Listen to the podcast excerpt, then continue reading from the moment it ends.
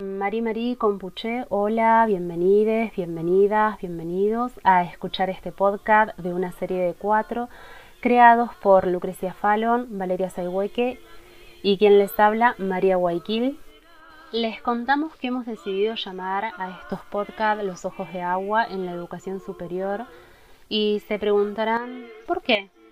Por el significado que tienen los ojos de agua para las comunidades mapuches, por el Nehuen, fuerza de los espíritus que se encuentran habitando esos caudales de agua. Y si hiciéramos una alegoría, podríamos decir que estas personas de raíces mapuches y no mapuches, que se encuentran trabajando en las universidades en clave de una educación intercultural, generan eh, esos pequeños ojos de agua donde el Nehuen comienza a mover cuestiones que están cristalizadas, buscando eh, transformar la educación e irrumpir con las reproducciones de las prácticas y saberes eurocéntricos que han sido históricamente universalizados, eh, producto del proceso de colonización hacia los pueblos originarios. El propósito de esta producción es poder eh, promover la visibilización de las experiencias y proyectos de las cátedras libres, optativas y abiertas de las universidades de la Patagonia y para ello convocamos a docentes de la Universidad Nacional del Comahue, de la sede Furilovche y de la sede Fisque Menuco y a docentes de la Universidad Nacional de la Patagonia San Juan Bosco, eh, Comodoro Rivadavia. Hoy tenemos con nosotros a los docentes de Comodoro Rivadavia. Le damos la bienvenida a Sonia Ivanov, que es la profesora responsable de la Cátedra Libre de Pueblos Originarios, Afrodescendientes y Migrantes. También es abogada y ha estado en algunas causas por la defensa del territorio mapuche. También tenemos a la profesora Verónica Miranda y al profesor Daniel Lonco. Ahora eh, le paso la palabra a mi compañera Lucrecia que es quien continúa. Un poco lo que nos gustaría que ustedes nos cuenten es cómo surgió este, la, o a partir de qué motivaciones o qué inquietudes o de qué pedidos, cómo surgió la cátedra de los pueblos originarios de nuestra universidad, cuáles fueron las motivaciones que las guiaron en el momento en que esto se creó, eh, cuáles son los propósitos que se plantean, cómo eh, trabajan la cuestión de la interculturalidad qué experiencias han tenido, qué impactos ¿no? ha, ocasionado hacia adentro de la universidad con los estudiantes, los docentes, la comunidad universitaria. En, realidad es sumamente interesante la, poder articular, eh, es decir, permitir articular eh, eh, con, otros espacios y, en red siempre ha sido uno de los objetivos y las maneras y metodologías que utiliza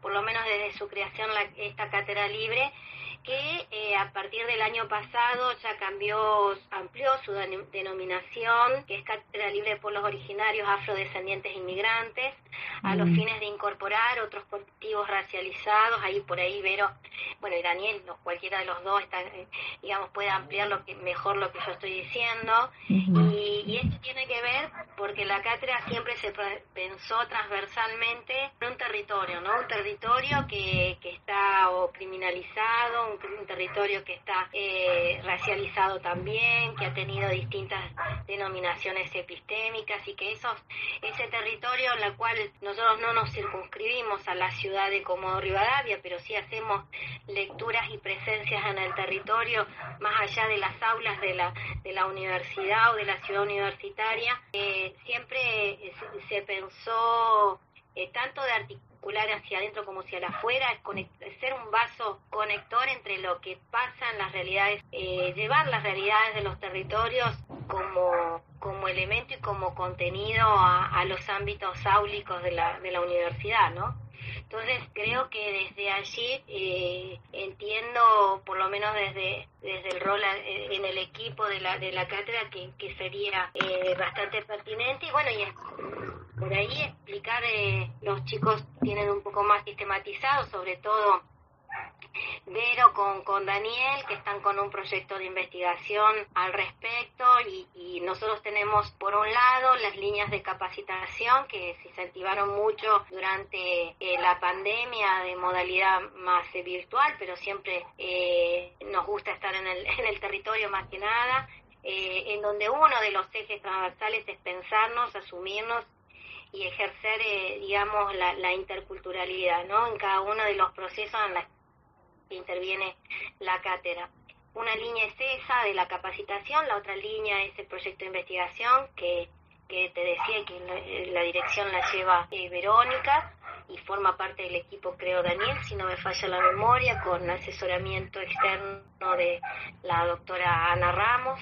Eh, y esas son, digamos, como las líneas, eh, digamos, más fuertes y, después de articulación, siempre en red, en, en temas eh, como hace muchos años nosotros trabajamos en redes de vinculación con otras organizaciones, formamos parte de la red de educación superior para pueblos indígenas y afrodescendientes, digamos que eh, coordina digamos, hace mucho tiempo quien está así a la cabeza visible es Daniel Matos, desde la cátedra eh, UNESCO de la UNTREF, pero bueno, formamos una red antes de que sea declarada cátedra UNESCO. Eh, también eh, otro potencial de recorrido territorial que nos permitió es, pensar en vincularnos eh, por medios de marcos convenios entre diversas instituciones, ya sea en el ámbito del derecho, con la Defensoría Pública de la provincia del Chubut, con la Asociación de Abogados de Derecho Indígena, con el Instituto Nacional de Asuntos Indígenas, con el INADI, con el cual trabajamos temas muy concretos como fue eh, elaborar el mapa de discriminación para la provincia de Chubut eh, y después em, bueno, los chicos me van a saber eh, si me está faltando algo. En esto de, la, de la red de vinculación con las instituciones, tanto de presencia del Estado eh, mucha eh, también eh, escucha y, receptividad y ser un canal, un puente de justamente un puente intercultural entre lo que, los planteos de reivindicaciones de derechos de las comunidades indígenas o miembros de comunidades o autoridades políticas de las comunidades indígenas con las no indígenas, ¿no? Ser un canal para permitir como espacio dentro de la universidad y me estoy acordando, bueno, dar tanto estar sobre problemáticas eh, que, eh, inmediatas que se dan, ya sea el encarcelamiento de, eh, en los procesos de recuperación, en los procesos de encarcelamiento del lonco Facundo Yoneguala, su liberación y que permitió que él diera una charla en el, en el patio de la sede de la universidad, en la sede Esquel, la articulación, nuestra universidad pero por intermedio de la cátedra,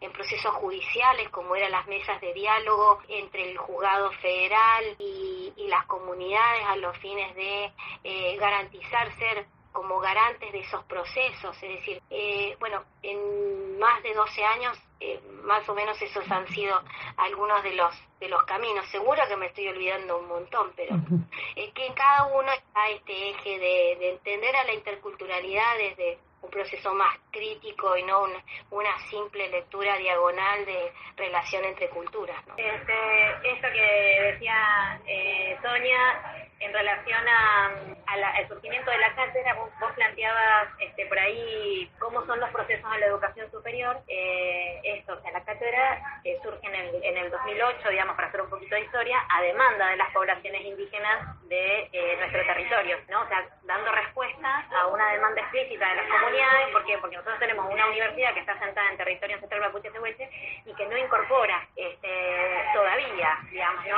Las lógicas, este, las epistemologías los las formas de ver, o sea, las cosmovisiones y eh, los conocimientos en materia, por ejemplo, este, de medicina, eh, pero también en términos eh, sociológicos, espirituales, políticos, digamos, de, ninguna otra, digamos, línea que no sea la eurocéntrica, como la mayoría de las universidades de nuestra Latinoamérica o de América o, digamos, del mundo occidental para hacerlo inclusive un poco más amplio. Pero bueno, también en esto de que los conocimientos entendemos que tienen que ser no es lo mismo que, producir, digamos, y, transmitir conocimientos en cualquier lugar. Nosotros vivimos en una región que, digamos, por el relato histórico oficial eh, hemos tenido, digamos, la negación de, de, cualquier otra identidad que no fuera, digamos, esta idea eh, hegemónica de que descendimos de los barcos y de que nuestra identidad viene de Europa, que somos descendientes de europeos, este, y desde esta idea del mestizaje de el mestizaje mal concebido, digamos, este, se han negado, se han negativizado otras identidades, también por eso incorporamos a la población dentro de nuestra universidad afrodescendiente inmigrante. Mira, años en el 2018 incorporamos eh, la, la, cuestión de la población afro, afrodescendiente inmigrante, también este, empezamos a generar estadísticas. Una de las formas de racismo oculto dentro de las instituciones de educación es la falta de datos estadísticos.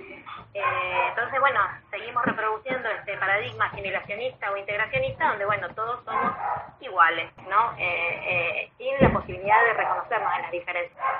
En el año 2018 se empezó a generar estadísticas, o sea, se, incorporó a pedido de la cátedra, y esto también tiene que ver con las políticas institucionales que se empiezan a implementar como acciones directas por parte de la cátedra, la posibilidad de autorreconocimiento de la población indígena cuando ingresa carrera académica ¿no? la posibilidad de autorreconocerse como población indígena. Desde el año 2018 a esta parte nosotros sabemos que mantenemos aproximadamente un 12% de población que ingresa a carrera académica que se autorreconoce como población indígena. Y tenemos, el año pasado, fue el primer año que salió como dato estadístico la posibilidad de autorreconocimiento de la población afrodescendiente, porque las chicas del grupo MIOBI, que es con las que estamos trabajando, bueno, los estudiantes en general con los que estamos trabajando, plantearon, eh, también el grupo MIOBI eh, este, depende de la cátedra libre, este, plantearon dos cosas. Esto que te decía Sonia, la ampliación del nombre de la cátedra, digamos, como pueblos indígenas, afrodescendientes e inmigrantes por un lado, y también la posibilidad de autorreconocimiento como población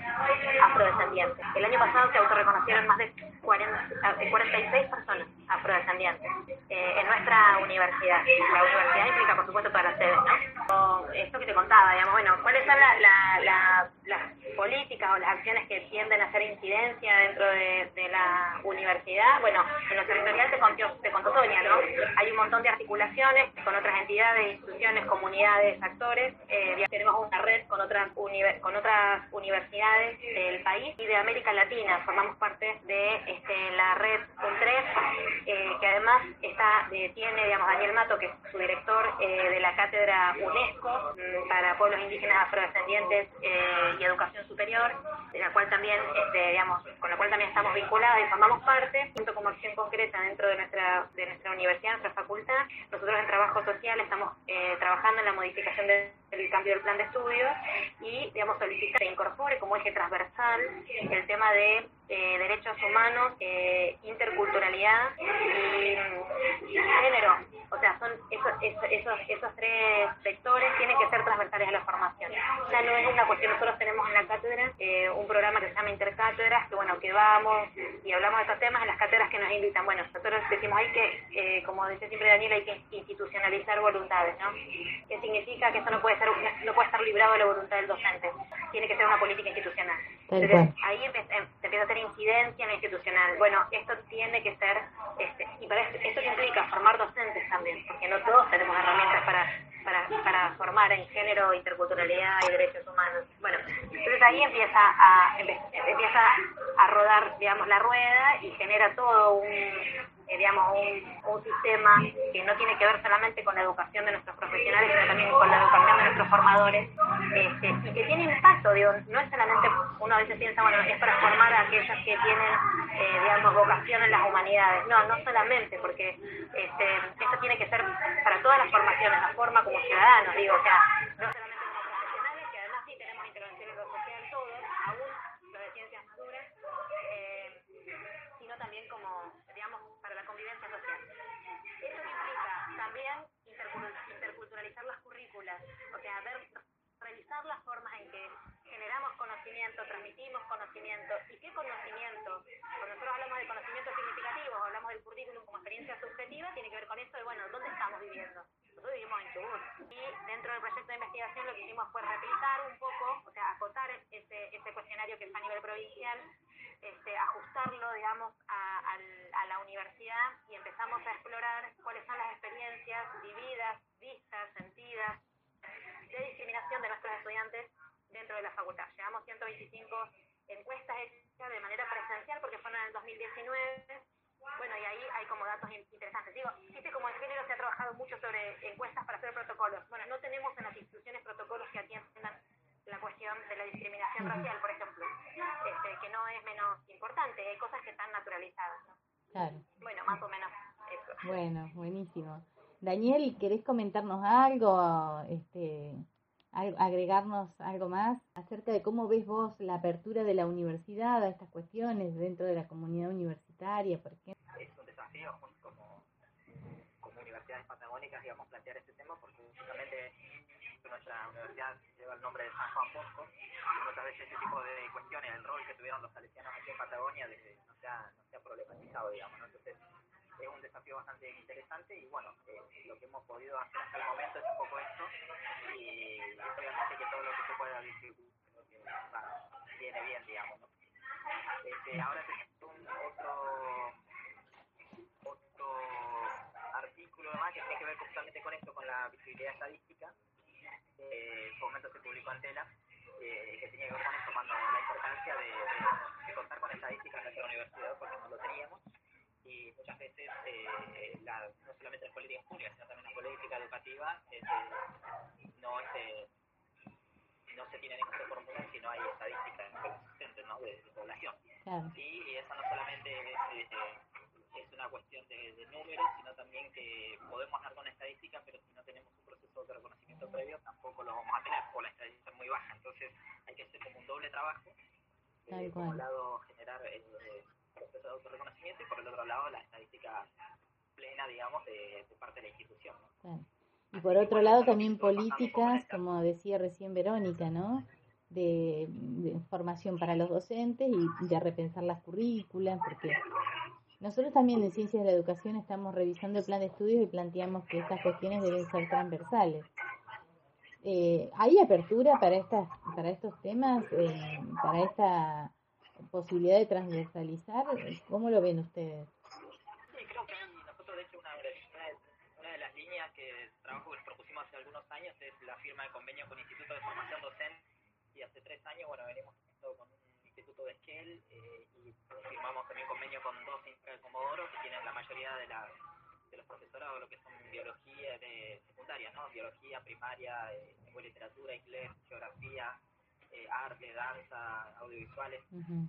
Y sí, hubo, hubo apertura institucional para, para firmar esos convenios, digamos, y ahora le estamos dando un poco de cuerpo a esos, a esos convenios para poder uh -huh. concretar acciones, particularmente mediante capacitaciones, mediante charlas con ingresantes, con, con estudiantes. Y bien, este, la, lo que hemos ido haciendo desde la universidad también hay mucha permeabilidad, pero lo que sí advertimos se trata de una cuestión muy limitada porque es a buena voluntad de algún docente invita y la voluntad nuestra de ir, pero no se, no se ha traducido en, en cuestiones concretas de, de, malla curricular particularmente o de, o de una cátedra. Una cosa es ir a dar una charlita de dos horas cuando el docente lo solicita y nosotros podemos, y otra cosa es que esté incorporado en la malla curricular o en el curricular alguna o alguna línea vinculada a interculturalidad o diversidad cultural. Ah, sí, creo que, que, que, la verdad que sí que es muy importante la continuidad ¿no? del proceso de formación. Eh, sí, Sonia. Yo quería, quería aportar y que me parece que es, es eh, digamos, importante eh, que vengo trabajando junto con otros compañeros de la AD y que son de otras cátedras en el país, eh, María José Burwinsen, Julio García y Sandra Ceballos, en una adenda, en una ampliación de derechos en la Ley de Educación Superior. En la última reunión del CIN se emitió una resolución eh, con el agrado de las 42 universidades nacionales de incorporar los derechos de los pueblos indígenas y los afrodescendientes en la Ley de Educación Superior, que tenía una, un, sí, una pertinencia de mujeres y sobre personas con eh, capacidad diferentes o discapacidad, pero no incluía eh, la necesidad de los derechos de los pueblos indígenas y de los afrodescendientes, eh, o de las, de personas eh, de pueblos indígenas y afrodescendientes. Creo que esta resolución del CIN y su elevación al Congreso de la Nación, con ya muchos vistos a, a su incorporación, eh, creo que también eh, va a ser eh, un instrumento importante para las universidades nacionales para ir abriendo esta, esta brecha y esta diferencia, no, bien como señalaba, no es un camino fácil, no es un camino, eh, tiene que ser transversal. Muchas veces eh, a mí me, plantearon desde la misma creación de la cátedra, ¿por qué no íbamos a humanidades? O porque soy abogada, ¿por qué no iba a jurídica? Y esto no es un compartimento estanco, eh, justamente, es decir, eh, mucho de la construcción del conocimiento, de hecho, eh, a veces hemos estas líneas, ¿no? En los eslogans, en los spots de la universidad que se tomaban los objetivos de la universidad.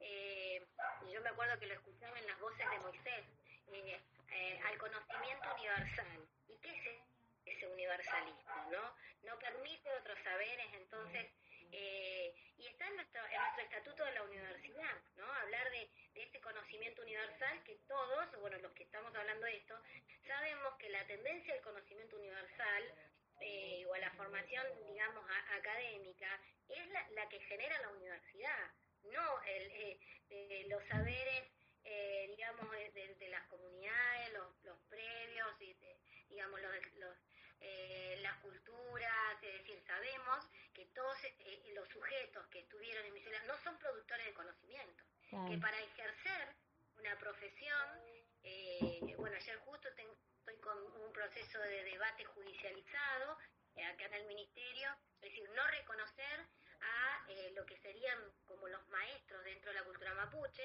porque no tienen título. Es decir, hasta que no esté avalado por el Estado, o en este caso por una unidad académica, sea universitaria o no universitaria, como son los técnicos, invalidan o cualquier tipo de saber. Entonces, me parece que eh, esa también son, son cuestiones a, a, a, tener en cuenta. Si bien hay análisis y avances en los, eh, en los planes de estudio, eh, digamos, en algunos casos yo te podría decir que en algunos institutos eh, se eliminó hasta derechos humanos, ¿no? Mm, sí. En los nuevos planes de estudio. Claro. Es decir, y eso es porque no entendió ni los equipos directivos la necesidad del futuro profesional o el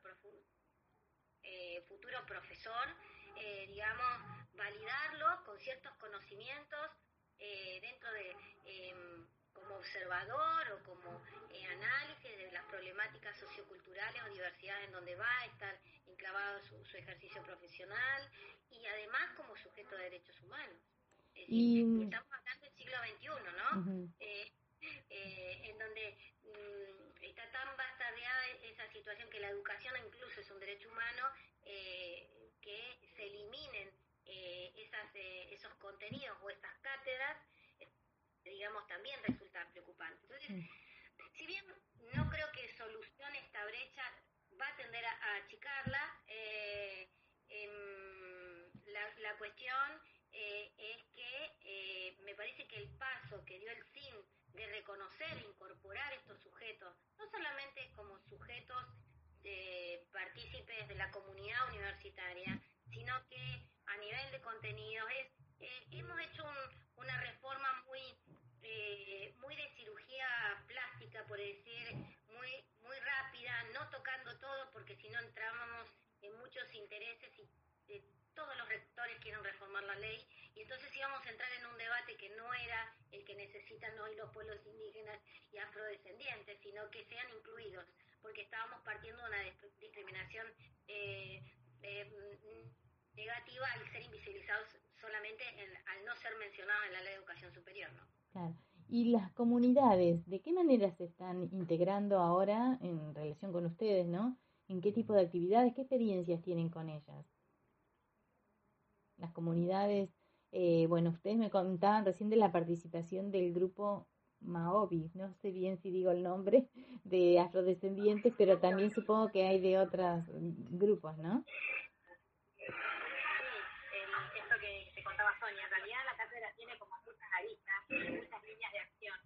Eh, a ver, eh, por ejemplo, en uno de los programas de la cátedra eh, está a cargo de, de Vero Verónica Castro, eh, que es mapuche y que da el curso de Mapuche dentro de la universidad. También estaba dictando dentro de UPAMI este, un curso sobre la, la cuestión medicinal, mapuche, bueno, un poco más amplio, eh, Belén, que también se autorreconoce, se llama el pueblo mapuche, eh, y después hay otras actividades, bueno, en el proyecto de investigación y todos nuestros estudiantes la mayoría, son, eh, digamos, indígenas o afrodescendientes o migrantes, tenemos otros que no, pero en su mayoría sí.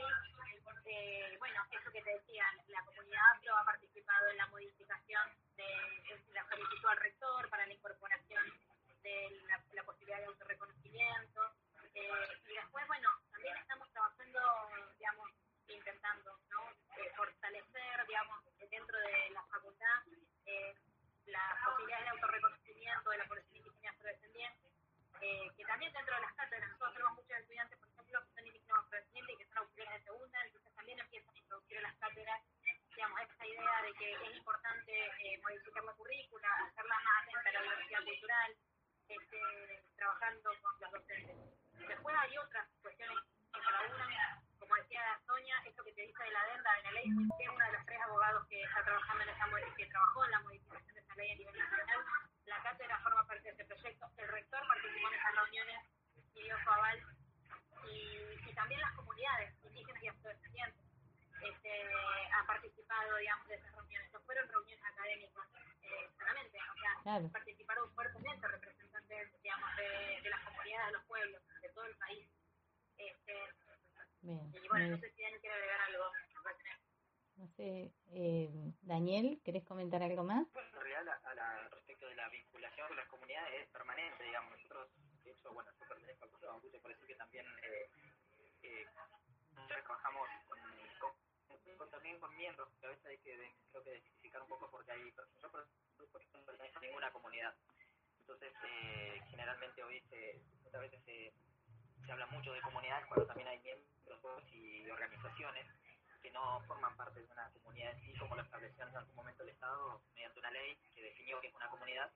Entonces, eh, a veces también es, es, es un desafío ir rompiendo con estos formatos que se establecen y básicamente introducir, nosotros introducir la discusión política, si quieren, porque a veces eh, la discusión en, lo territorial a veces está vinculado al territorio o en la discusión de las de las necesidades materiales de existencia concreta, digamos, no recuerdo las comunidades ahora están preocupadas porque es invierno, hay que provisionarse hay que provisionarse de, otras cuestiones y tal vez no están dando un debate respecto de la, la reforma a la ley de educación superior.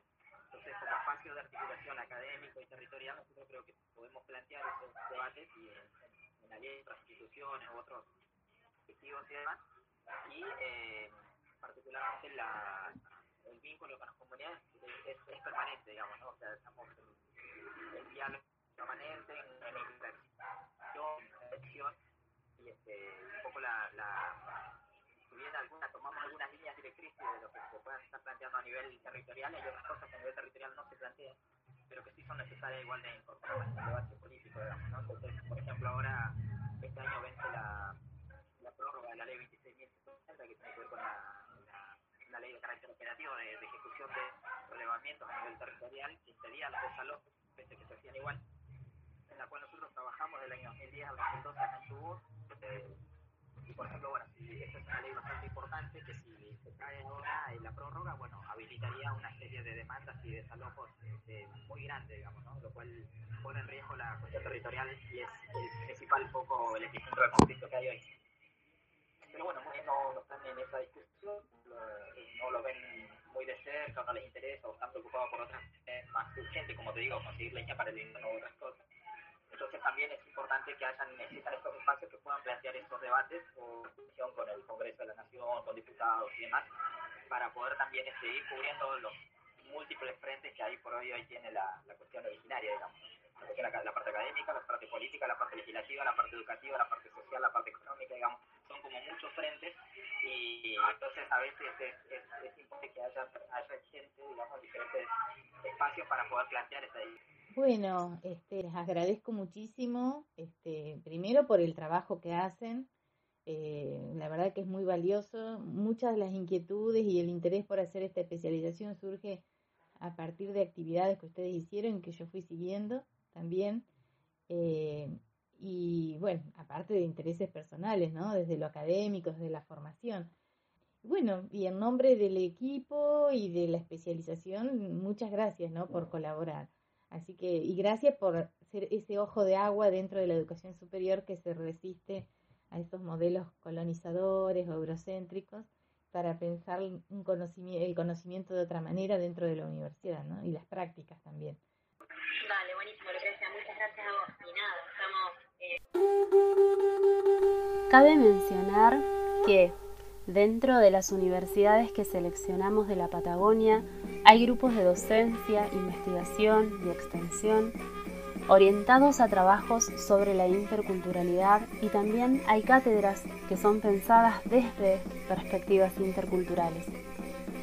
A partir de los relatos de las cátedras invitadas en este podcast, reafirmamos que es necesario distanciarnos de la idea del saber universal para comenzar a pensar en los saberes que habitan en los diferentes territorios, donde se ubican las universidades en Wolmapu que nos permita pensar, analizar, observar la realidad y así comenzar a reconocer en estos relatos la posibilidad de refundar nuevas formas de conocer a partir de las cosmovisiones de los pueblos originarios, apostando a que resulta posible pensar nuevas prácticas de manera crítica a través de saberes que deben ser pensados en términos de descolonización aunque se den en espacios micro, aunque sean pequeños intentos para la construcción desde la interculturalidad, sabemos que son los primeros pasos